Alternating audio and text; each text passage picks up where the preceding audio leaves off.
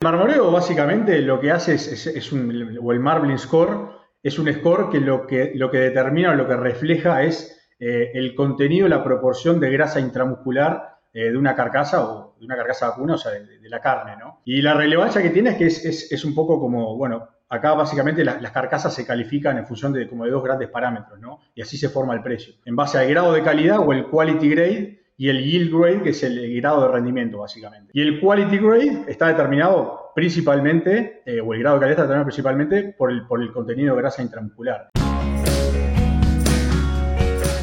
Bienvenidos a Carnecast, una línea directa con los principales referentes de la industria ganadera. Carnecast solo es posible gracias al apoyo de empresas innovadoras que creen en la educación continua. Genofeed, biotecnología simple, rentable y sustentable para la producción ganadera. Provimi Cargill, 35 años de experiencia en nutrición animal. Síguenos en redes sociales y Spotify para tener acceso a información de calidad, continua y de acceso gratuito. Hola a todos, bienvenidos a Carnecast, la línea directa con los referentes de la ganadería. Mi nombre es Darío Colombato. Para aquellos que, no, me, no, me, conocen, eh, soy argentino, me desempeño como profesor en la Universidad de Buenos Aires y al mismo tiempo realizo consultorías profesionales en el área de la ganadería de carne. En este episodio de, de Carnecast tenemos a Alejandro Pitaluga Rossi, es un investigador de la Universidad de Ohio en Estados Unidos, es uruguayo y no quiero presentarlo más, lo quiero dejar que se presente él, porque la verdad es un, es un gran gusto que nos podemos dar hoy en eh, Carnecast. Alejandro, bienvenido, muchísimas gracias por querer participar de este, de este episodio de Carnecast. Por favor, te pido una presentación de tu trayectoria académica y ya nos metemos en los temas que nos competen. Dale. No, bueno, primero que nada, gracias a vos, Darío, por, por, la charla esta y por la presentación y gracias a, a todo el equipo de Carnecast por, por convocarme a, a, este podcast que está creciendo tanto y que, y que la verdad que es, fundamental poder llevar la información de distintas investigadores de distintas partes del mundo a, a tanto este, técnicos como no técnicos y bueno, y poder aportar granito de arena a esta comunidad de producción de carne que, que tanto nos apasiona y tanto nos gusta a todos, ¿no? Y bueno, después nada, yo soy de formación, soy ingeniero agrónomo, eh, de la Universidad de la República en Uruguay. Eh, me gradué en el 2013. Enseguida que me gradué me fui para Australia a trabajar un año, a trabajar en un corral. En realidad no es, son sistemas de producción intensiva de carne que ellos le llaman, no sé si vos conocés lo que son eh, grass-fed feedlots. En, general son potreros de campo natural relativamente chicos, con comer autoconsumo, donde en realidad el aporte del campo natural, o sea, del forraje a la dieta total, no es más de un 10%. La realidad es que el 90% de los nutrientes vienen de, de los concentrados, que se, de mix de concentrados que van en el comer autoconsumo. Eh, y bueno, trabajé ahí como, básicamente como, como farm hand, o sea, como, como peón un año, simplemente pasé una experiencia y bueno, conocer un poco el sistema australiano que tanta influencia tuvo en nuestra, nuestra formación agronómica en Uruguay. Y bueno, después cuando volví a Uruguay en el 2014, ahí comencé mi, mi maestría en, ciencias nutricionales con foco en la nutrición de, de rumiantes y particular foco en la nutrición de, bovinos de carne. Y paralelamente, bueno, trabajaba asesor técnico comercial para una empresa eh, que comercializaba suplementos nutricionales para ganado. Yo estaba más en el área de, producción lechera, que no, tanto en carne, por, la región que me habían asignado. Y bueno, entonces hice un poco las, las dos cosas al mismo tiempo. Mientras estudiaba la maestría y hacía la maestría, daba alguna clase en facultad y también trabajaba como, como asesor técnico comercial. Y bueno, terminé en el 2018 y ahí me fui para, para, ahí me gradué en el 2018 de la maestría y me fui para la Universidad de Illinois a trabajar con el, con el profesor eh, George McCann. Eh, bueno, ahí estuve un año trabajando como visitante, como una especie de visiting scientist, ¿viste? Como científico de intercambio. Hasta el 2019, bueno, en el 2019 comencé mi, mi PhD, mi doctorado con, con Alejandro Relling en la Universidad de Ohio State y ahí me, me gradué en el Sí, este año me gradué en el 2023, en febrero, o sea, hace relativamente poco. Y enseguida comencé con, con, el postdoc también en Ohio State, trabajando con, con Ale Reiling. Así que bueno, en, ese, en eso estamos. Qué bueno, em, fíjate vos, para las generaciones que nos siguen, yo soy bastante mayor que vos, te contaba poco que me, eh, me fui a estudiar en el 98 a, Inglaterra, volví en el 2003 después de una pasada por el postdoc de Canadá. Em, y, escuchándote digo, qué bueno el ejemplo que le vas dando a las, a las generaciones que nos siguen en el sentido de poder, primero, la vocación por capacitarse y al mismo tiempo de tratar de hacer un poco de experiencia de trabajo y un poco de experiencia académica también. O sea, uno termina dándose cuenta que la academia es la que te va a dar los cimientos para después ir construyendo los distintos pisos cuando empezás a trabajar ya en la parte, en la parte profesional. Por eso creo que también es un valor agregado que le podemos dar a estos podcasts cuando uno puede contar lo que fue haciendo con la naturalidad con la que la contás vos. O sea, no fue una cuestión de ni la varita mágica te tocó, seguramente te tuviste que forzar demasiado, tu promedio académico, tu, cuando fuiste a trabajar siempre dejaste alguna huella positiva, entonces la cartita de recomendación estaba, ¿sí? Cosas que por ahí premian la cultura de esfuerzo y el hecho que un profesional tan reconocido como Alejandro Relling te valore para el, para el postdoctorado, ¿sí? No, no, no fuiste el material ese que termina el doctorado y dice, uy, a ver si nos, nos, nos tratamos de deshacer de este muchacho que vamos, vamos para adelante.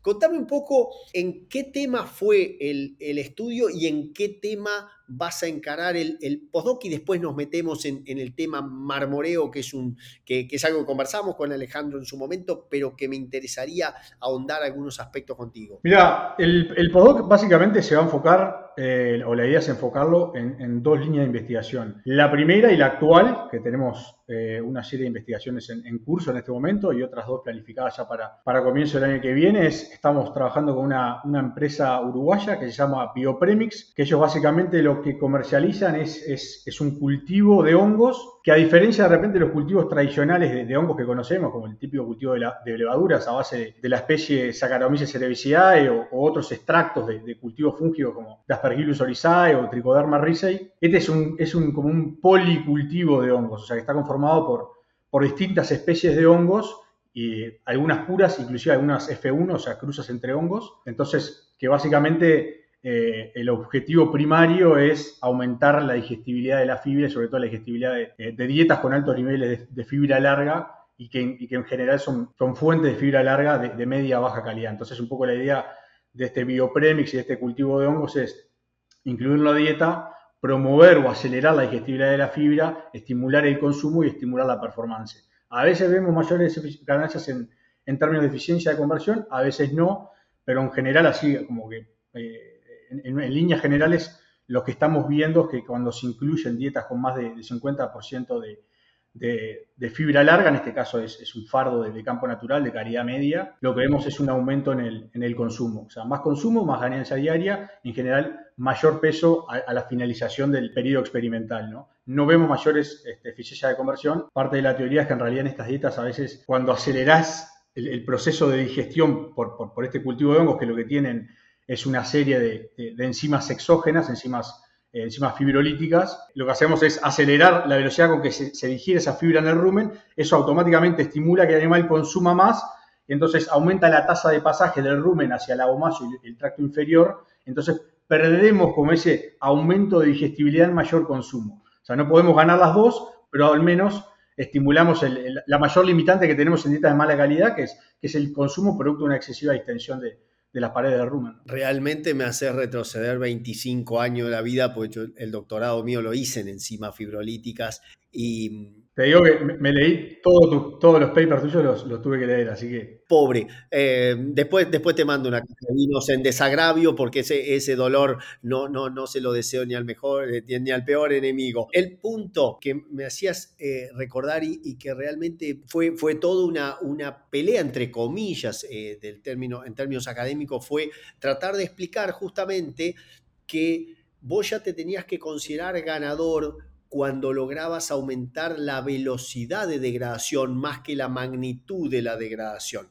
Porque muchas veces buscamos con los métodos equivocados, esto por ahí a la audiencia puede sonar muy técnico, pero decir, buscamos a través de un Tilly una, una prueba de digestibilidad in, vitro tradicional de 48 horas de duración, pero era punto .0 y punto .48, y no encontrábamos diferencia, decíamos, este producto no sirve, cuando en realidad estamos perdiendo la cinética, o sea, la dinámica de la fermentación. Cuando aparecen otros métodos, ya sea in vitro o más cercanos al animal, como puede ser el método in situ, con las discusiones y diferencias que pueden tener, ahí es donde nos damos cuenta que en estos casos lo que importaba, como bien explicabas vos y muy clarito, lo que importaba era aumentar la velocidad de degradación, disminución de tamaño de partícula, pasaje y entonces el animal se iba a sentir mucho más este, menos distendido en realidad el, el, rumen y el consumo se iba a aumentar. Y eso es lo que lleva, tal vez sin un aumento en la conversión, o sea, una mejora en la conversión,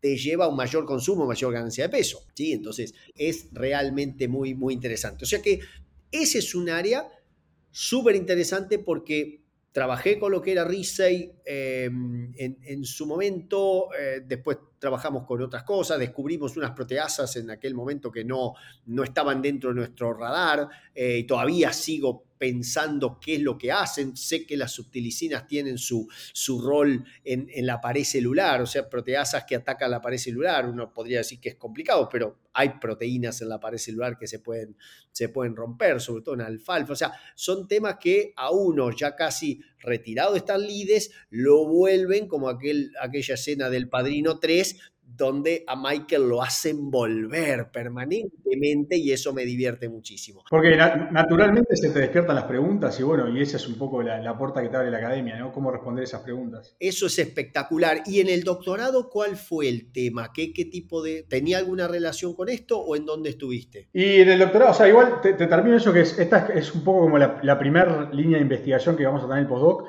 la segunda línea de investigación ya es un poco bastante más, más ruminóloga, bastante más técnica, que bueno, la idea es un poco tratar de resolver este, este enigma de, qué pasa cuando disminuimos la, síntesis de metano, o sea, la metanogénesis en el rumen, porque en, en, en diversas, varias ocasiones, yo diría que en la mayoría de los casos, no vemos una mejora en, la performance animal, lo cual obviamente va a ser un gran problema porque estos aditivos, hoy, hoy hemos logrado grandes avances en el desarrollo de aditivos antimetanogénicos como como el 3-nitroxipropanol y las macroalgas rojas con, alto, con un alto contenido de, bromoformo y de compuestos halogenados, y hemos observado eh, depresiones de la, metanogénesis de más de un 50%, pero que después no lo vemos en, ni en ganancia diaria ni, ni lo vemos en eficiencia comercial. Entonces, una de, nuestras, de nuestras ideas es eh, utilizar estas algas para básicamente matar las arqueas metanógenas en el rumen y lograr disminuciones de la metanogénesis de por lo menos un 60%, y después incorporar unas bacterias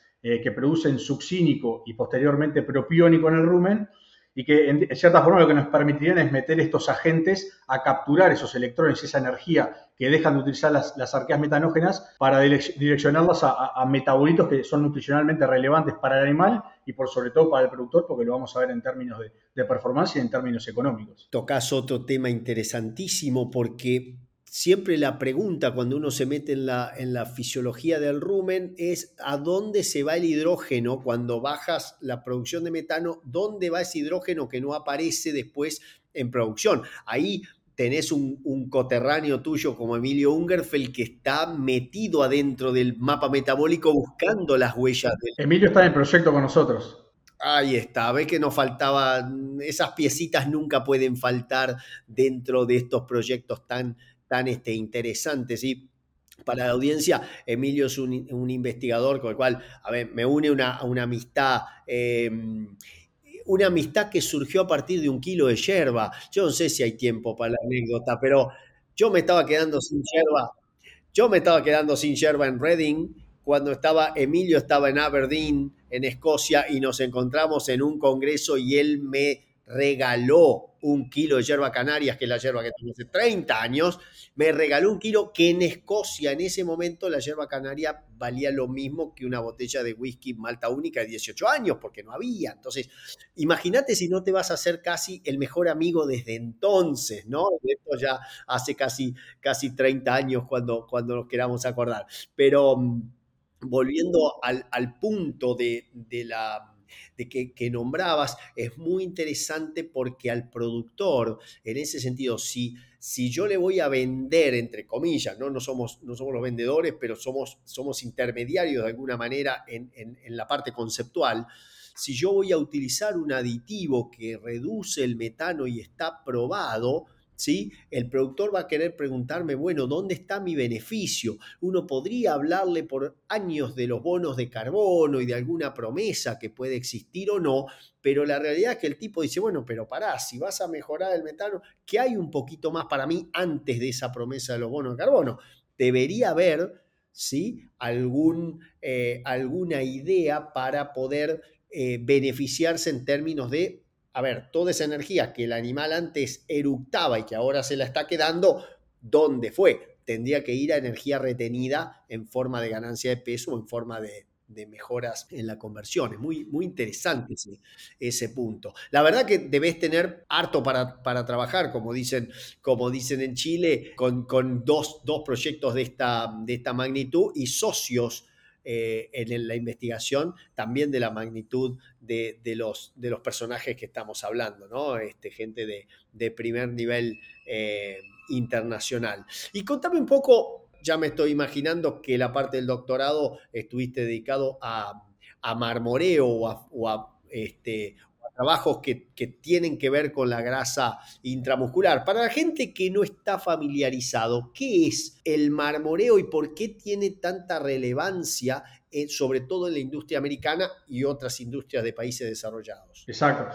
Sí, el marmoreo básicamente lo que hace es, un, o el marbling score, es un score que lo que, lo que determina o lo que refleja es eh, el contenido, la proporción de grasa intramuscular eh, de una carcasa o de una carcasa vacuna, o sea, de, la carne, ¿no? Y la relevancia que tiene es que es, un poco como, bueno, acá básicamente las, carcasas se califican en función de como de dos grandes parámetros, ¿no? Y así se forma el precio. En base al grado de calidad o el quality grade y el yield grade, que es el grado de rendimiento, básicamente. Y el quality grade está determinado principalmente, eh, o el grado de calidad está determinado principalmente por el, por el contenido de grasa intramuscular. Y la relevancia que tiene es que es, el, factor, factor determinante de, de las características organolépticas de la carne y de la palatabilidad, ¿no? Principalmente de la jugosidad y el sabor. el efecto en la terneza ya es bastante más discutible y fue de hecho principal motivo de discusión en, mi defensa de doctorado. Pero bueno, pero básicamente lo que tiene es, un impacto positivo a nivel de, la palatabilidad de la, carne, por lo cual al día de hoy, al menos en el mercado americano, el consumidor está dispuesto a pagar por ese, por ese plus de grasa intramuscular, que obviamente también es un plus que recibe el productor por parte de la industria. La tecnología Genofeed logra mejorar la digestibilidad de todo tipo de alimentos que consume el rumiante. Esto permite un incremento de los kilos de carne por hectárea producidos de una forma sustentable, obteniendo una mejora en el rendimiento del negocio y la salud de los animales. En Genofeed buscamos cambiar el paradigma en la nutrición de rumiantes. Ya me imagino la, discusión en la defensa doctoral sobre si es un efecto directo sobre la terneza o es un efecto indirecto a través de una sensación de entrejugosidad y demás. Esa es, me encanta ese tipo de, discusión porque hay distintos enfoques y distintas formas de verlo que en un caso te hacen concluir para un lado y en otro caso te hacen concluir, bueno, no, capaz que no es tanto y es muy interesante, ¿verdad? No, exacto, exacto. Y, obviamente que está, por supuesto que acá la principal relevancia de todo es que justamente esa, mejora en palatabilidad cuando aumento los niveles de grasa intramuscular, que el consumidor demanda y está dispuesto a pagar más, la industria eso se lo transfiere al, corral, al feedlot o el productor de carne, y bueno, está nuestra, nuestro incentivo, nuestra motivación está en, valorizar la carcasa. La cadena está traccionada por ese, por ese valor adicional que el consumidor está, está pagando. Ahora, para aquel que no está familiarizado, este carácter de deposición de grasa intramuscular aparece de la nada, o sea, aparece tarde en la vida, aparece temprano. ¿Cómo es el, si querés, brevemente, porque me imagino que, nos podrías hablar tres horas de esto, pero decir, ¿cómo es el proceso si vos quisieras jugar realmente la NBA de la carne buscando esa carne con mayor marmoreo? ¿Cuáles son los factores para vos principales que afectan esa deposición de marmoreo en un, pongamos en un novillo, no, entremos en este, novillo vaquillona, pero podríamos, podríamos meterlo también. A ver, digo, saliendo un poco de, mi área, que es el área de, y que lo que fue el enfoque de mi doctorado, que fue básicamente es cómo podemos eh, aumentar la deposición de grasa intramuscular sin modificar la adiposidad de la carcasa, o sea, sin aumentar el espesor de grasa subcutánea en el animal. Entonces, ¿Cómo hacemos para redireccionar la partición de la energía y la deposición de grasa hacia los depósitos que me valorizan la carcasa, que es el intramuscular, y, fuera de los depósitos que me desvalorizan la carcasa, eh, que es la grasa subcutánea o la grasa visceral o la grasa intermuscular,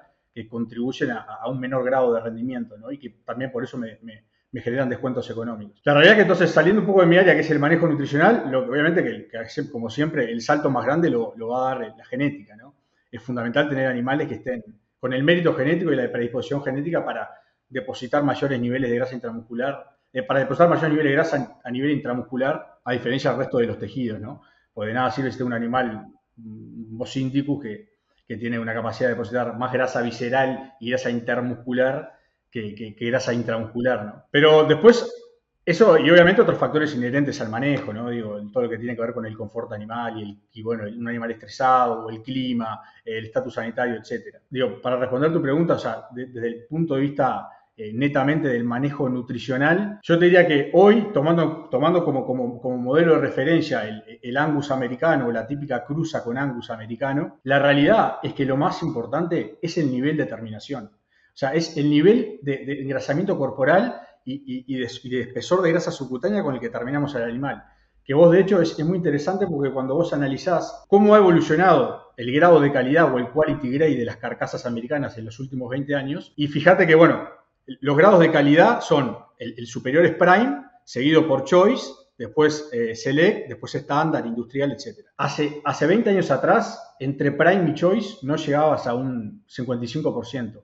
Hoy entre Prime y Choice tenés un 85%. O sea que en estos, últimos 20 años ha habido un aumento progresivo en el grado de calidad de, las carcasas en, la industria americana. Y cuando te, te pones a analizar el por qué, o sea, cuáles son los factores que determinaron ese aumento de, del grado de calidad y obviamente es un aumento en los niveles de grasa intramuscular.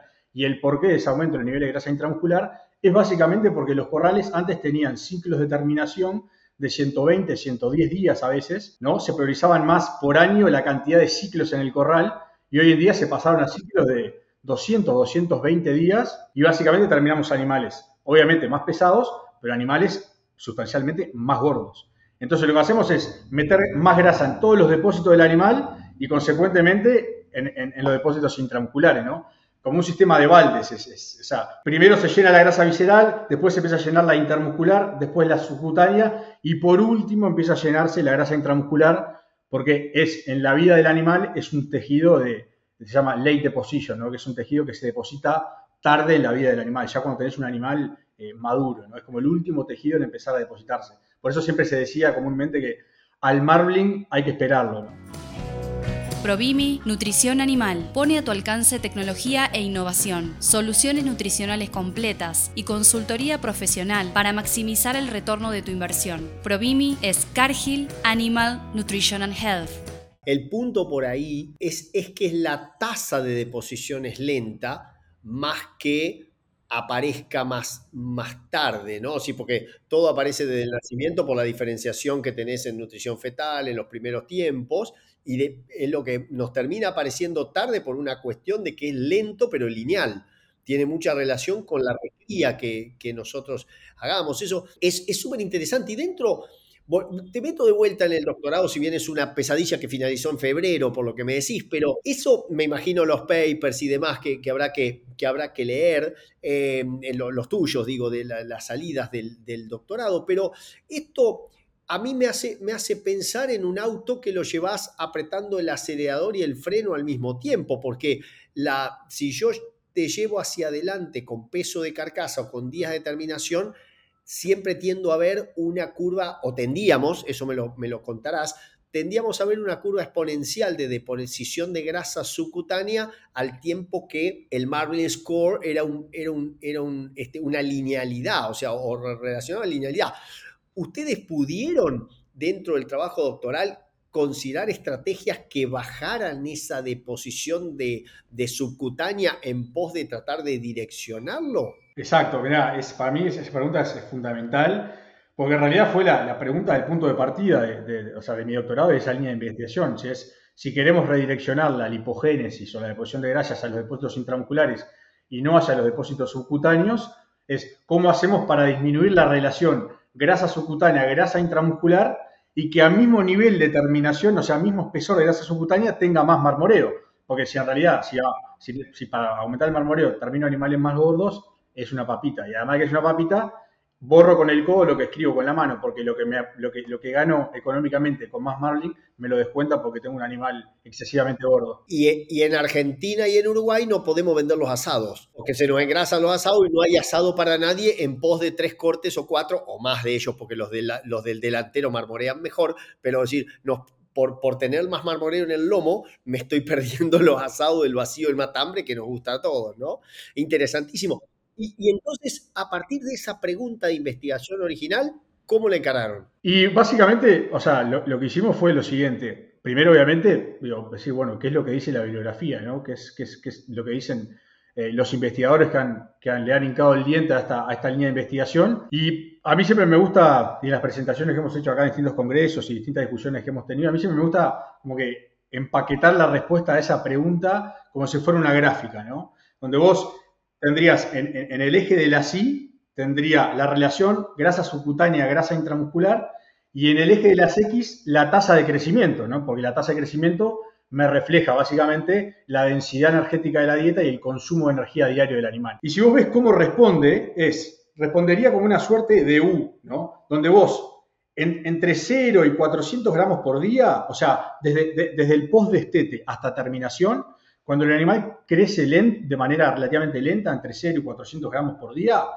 la relación grasa subcutánea, grasa intramuscular es relativamente alta. O sea que a mismo nivel de terminación vas a ver menos marlin. A medida que pasás de 400 gramos por día, aproximadamente un kilo 400, un kilo 500 por día, ahí es, eh, eh, o sea, llega a un determinado nivel y se mantiene prácticamente constante. O sea, es muy difícil modificarlo. Lo vas a, a mismo nivel de terminación vas a ver eh, iguales al mismo nivel de terminación, vas a ver los mismos niveles de marmoreo eh, si ganó 600 gramos por día o si ganó un kilo 200. Y ya después cuando, te pasas del kilo 500 aproximadamente y el animal crece eh, excesivamente rápido, de manera muy acelerada, eso, eso vuelve a subir. O sea que empezás a ver como que empieza a volcar de nuevo más grasa hacia el depósito subcutáneo, como que los adipocitos subcutáneos adquieren cierta prioridad en la captación de nutrientes y principalmente de, de sustratos energéticos en relación a los depósitos intramusculares.